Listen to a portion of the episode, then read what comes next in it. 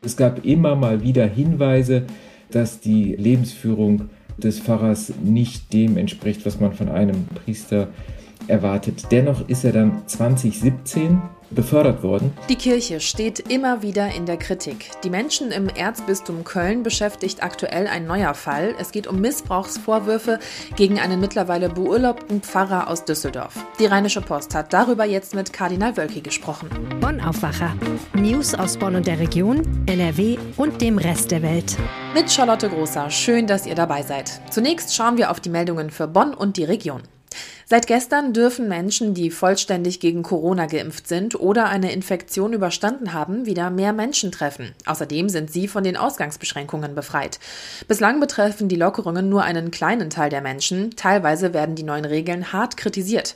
Auch die Menschen in Bonn sind gespaltener Meinung, wie eine Umfrage zeigt. Selbst einige Geimpfte bezeichnen die Lockerungen als unfair. Vor allem, da noch nicht jeder ein Impfangebot bekommen hat.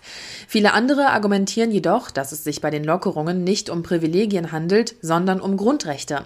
Sie hoffen außerdem, dass Einzelhandel und Gastronomie nach den vergangenen Monaten von den neuen Regelungen profitieren können. Nicht so gut ist die Stimmung derweil unter Bonner Schülerinnen und Schülern. David De Corsi, ehemaliger Sprecher der Bezirksschülervertretung Bonn, bezeichnet junge Menschen als die größten Verlierer der Pandemie. Er fordert, ihnen jetzt so schnell wie möglich ein Impfangebot zu machen, damit sie ihr normales Leben zeitnah wiederbekommen. Eigentlich soll die Notdienstpraxis am St. Joseph Krankenhaus in Bonn-Beuel zum 1. Oktober geschlossen werden, zeitgleich zum Start einer neuen Notdienstpraxis am Petrus Krankenhaus.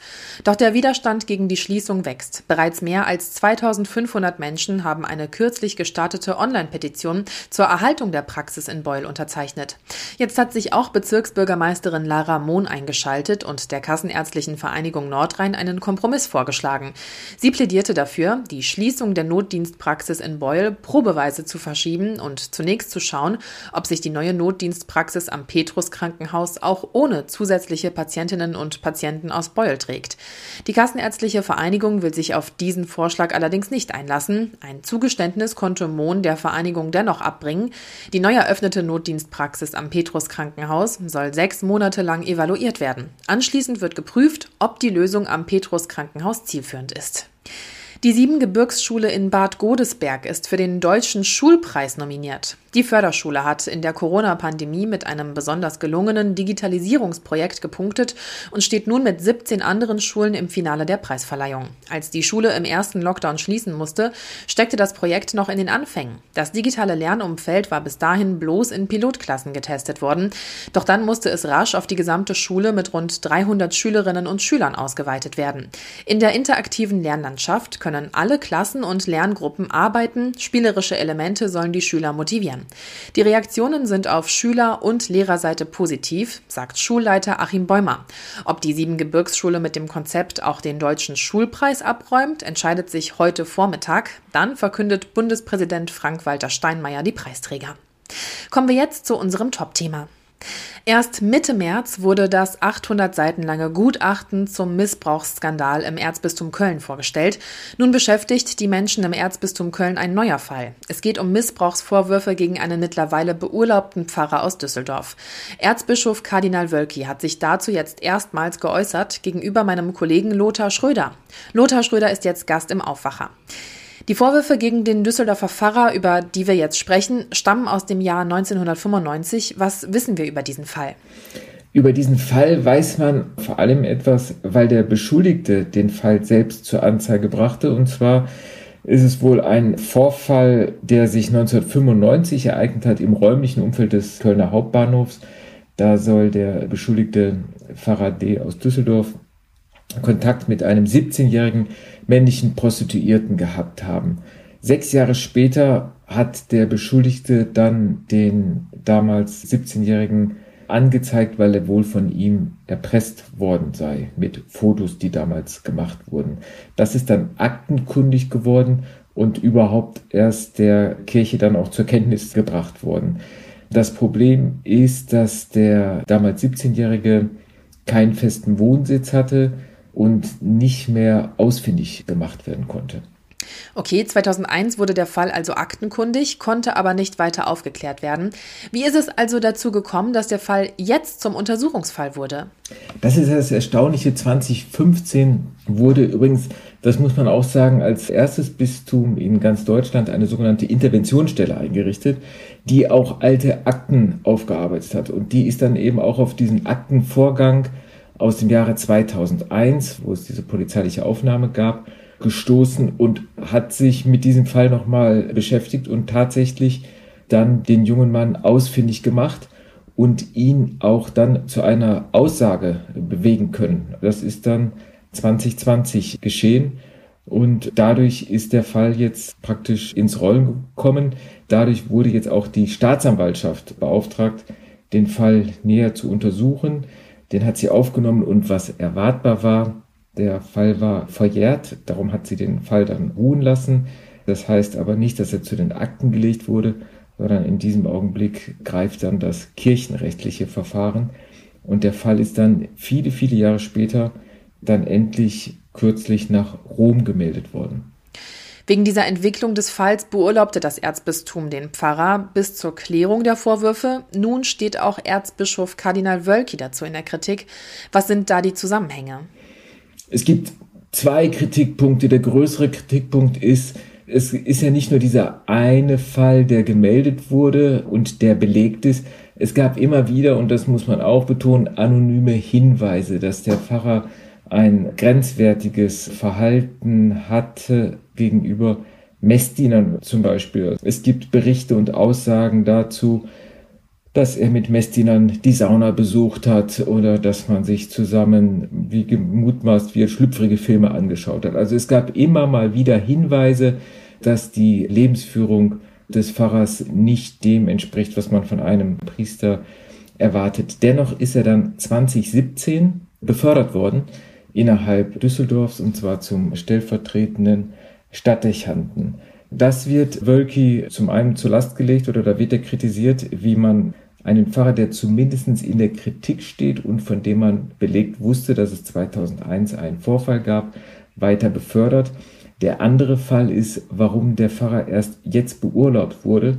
Und zwar war die Argumentation des Erzbistums, man beurlaubt den Pfarrer aufgrund aktueller Medienberichte. Also erst als in den Zeitungen stand, dass der Fall des Faradays wieder aufgenommen wurde, hat man ihn beurlaubt und praktisch aus der Gemeinde herausgenommen.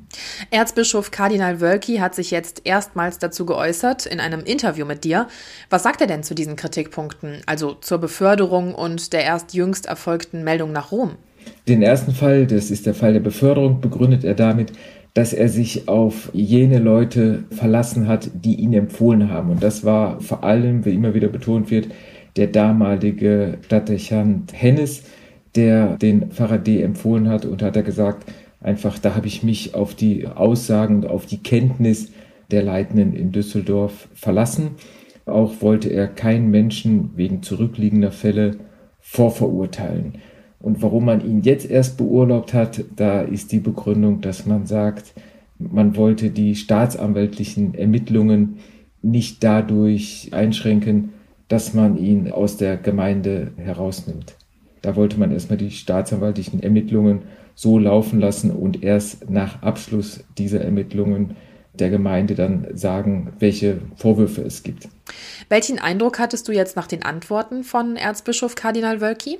Also man merkt schon bei den Antworten, dass Kardinal Wölki gerade bei diesem Fall in der Defensive ist. Er räumt ein, dass es schwierig ist, Menschen zu beurteilen, auch Menschen, die Reue gezeigt haben und die, wie er sagt, einen guten Dienst in der Kirche getan haben.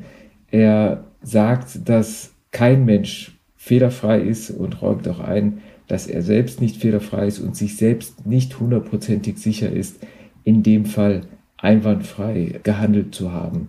Also er versucht mit seinen Antworten auch ein bisschen Verständnis für seine Entscheidungen zu werben, für Verständnis zu werben und ihm auch zuzugestehen, dass man in Personalfragen und vor allen Dingen, wenn es um Gerüchte und anonyme Hinweise gibt, dass man da in der Beurteilung auch falsch liegen kann. Es sind natürlich auch Antworten, das Interview wurde schriftlich geführt Ich denke mal, dass er mehr Zeit haben wollte, sich auch zu beraten und die Antworten genau abzuwägen. Es sind zum Teil auch diplomatische Antworten. Man merkt aber insgesamt in seinen Antworten auf meine Fragen, dass er versucht, für sich im Erzbistum, wo es starke Polarisierung gibt und starke Gräben auch, dass er für Verständnis wirbt und versucht, wieder in den Dialog mit vielen Leuten zu treten und eine Brücke zu schlagen, indem er einfach einräumt, möglicherweise Fehler gemacht zu haben. Kulturredakteur Lothar Schröder zu einem Interview mit Erzbischof Kardinal Wölki über Missbrauchsvorwürfe gegenüber des Düsseldorfer Pfarrers D. Danke für das Gespräch. Ja, ich danke dir. Und das komplette Interview findet ihr heute auch auf RP Online. Kommen wir zu unserem zweiten Thema. Gestern war der erste Tag, an dem Menschen mit einer vollwertigen Corona-Impfung und Genesene gleichgestellt wurden mit Menschen, die einen negativen Corona-Test vorweisen können. Wie die Lage dazu hier in NRW war, vor allem da ja auch noch Muttertag und das Wetter richtig sommerhaft war, darüber sprechen wir jetzt mit unserem NRW-Reporter Jörg Isringhaus. Hallo Jörg. Hallo. Jörg, vielleicht klären wir zunächst mal kurz, was mit gleichgestellt denn genau gemeint ist.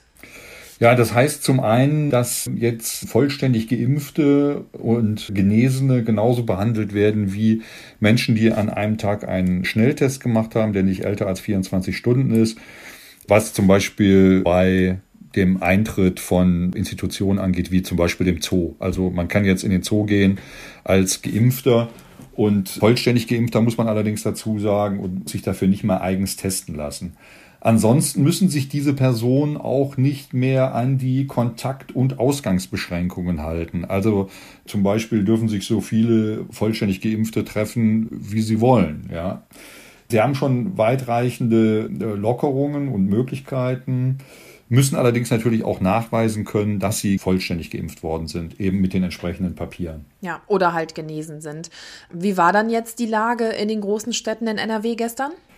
Sie war eigentlich dafür, dass das Wetter so gut war jetzt am Sonntag, ziemlich ruhig. Also äh, man hat eigentlich viel mehr sag ich mal, Verstöße erwartet gegen die geltenden Corona-Regeln. Aber die Städte waren zwar voll und auch die Parks waren voll, aber angesichts der Menge der Menschen, die unterwegs gewesen sind, ist es vergleichsweise ruhig geblieben. Hm, okay.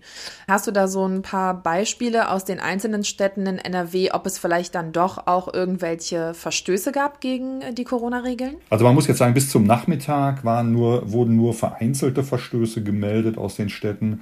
In Düsseldorf zum Beispiel gab es nichts Besonderes bis dahin. Das mag sich dann zum Abend hin geändert haben. In Köln hat man wohl verstärkt die Grünanlagen kontrolliert und Naturschutzgebiete. Es hat da eine angemeldete Veranstaltung gegeben, die hat sich aber wohl dann äh, als Techno-Party herausgestellt mit 80 Personen. Die wurde dann von der Polizei aufgelöst.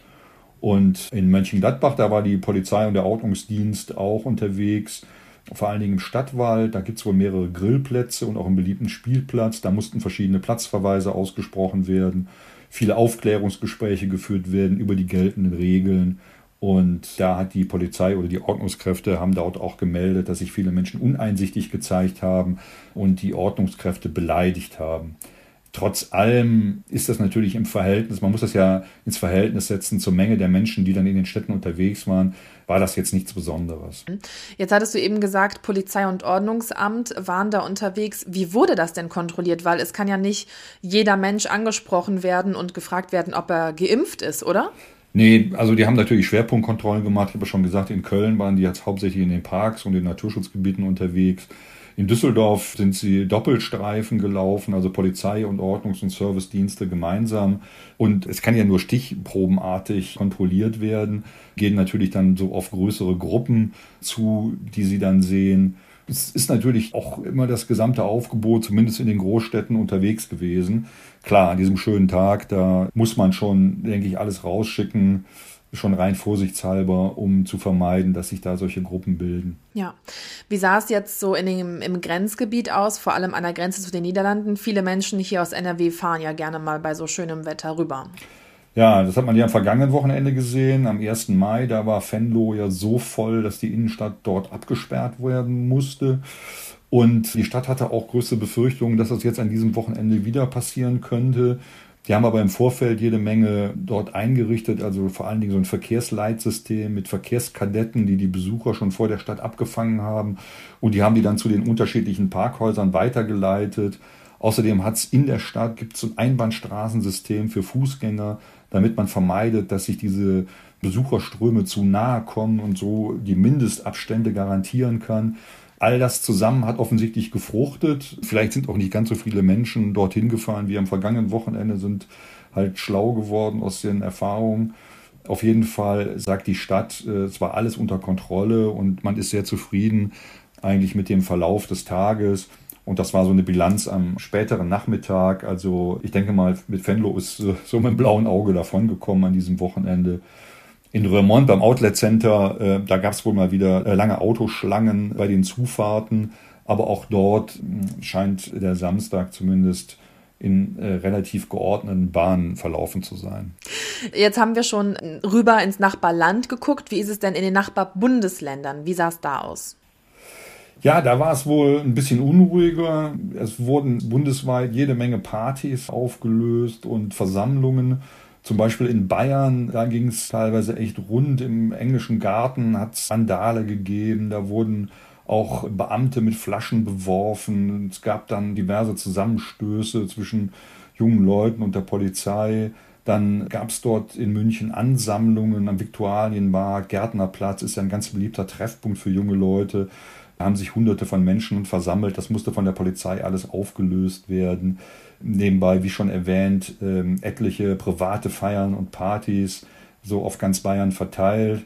Auch in anderen Bundesländern, Baden-Württemberg, gab es mehrere Einsätze, ebenso Partys. In Berlin äh, wurden Menschenansammlungen aufgelöst. Also da war dann durchaus mehr los als NRW. Ich kann jetzt, ich habe jetzt nicht den Gesamtvergleich, um jetzt wirklich zu sagen, NRW war in diesem Wochenende der Primus sozusagen, was das Verhalten anging. Aber offensichtlich war es hier im Verhältnis zu anderen Bundesländern deutlich ruhiger.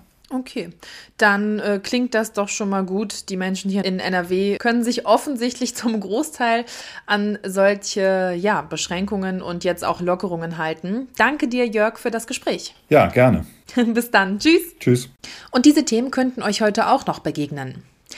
In allen Grund- und Förderschulen in NRW beginnen heute die Lolli-Tests. Die PCR-Tests sollen in den Primarstufen in den Unterricht integriert werden. Das Projekt ist auf landesweit fast 3800 Schulen ausgerichtet und erfordert laut Schulministerium täglich rund 35.000 Pooltestungen.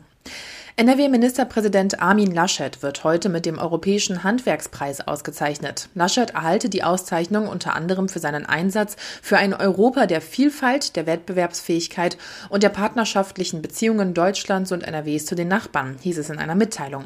Die Auszeichnung geht an Personen des internationalen öffentlichen Lebens, die sich besonders für das Handwerk und den Mittelstand einsetzen. Bundespräsident Frank-Walter Steinmeier verleiht heute den Deutschen Schulpreis 2020-2021. Bundesweit sind 18 Schulen in die Endausscheidung gekommen, davon sechs hier aus NRW. Bei der Sonderausgabe des Wettbewerbs wurden zukunftsweisende Konzepte gesucht, die Schulen im Umgang mit der Corona-Krise entwickelt haben und die das Lernen und Lehren langfristig verändern können. Schauen wir noch aufs Wetter für den Beginn der neuen Woche. Nachdem der Sonntag ja so mega schön war, wird es heute leider wieder schlechter. Der Montag bringt viele Wolken, es kann auch mal regnen, teilweise auch kurz gewittern. Dazu wird es aber warm und damit eventuell auch schwül bei 17 bis 24 Grad. Morgen dann ebenfalls viele Wolken, immer wieder mal Regen und es wird kühler, 14 bis 19 Grad. Das war der Aufwacher. Vielen Dank fürs Zuhören und kommt gut in diese neue Woche. Tschüss!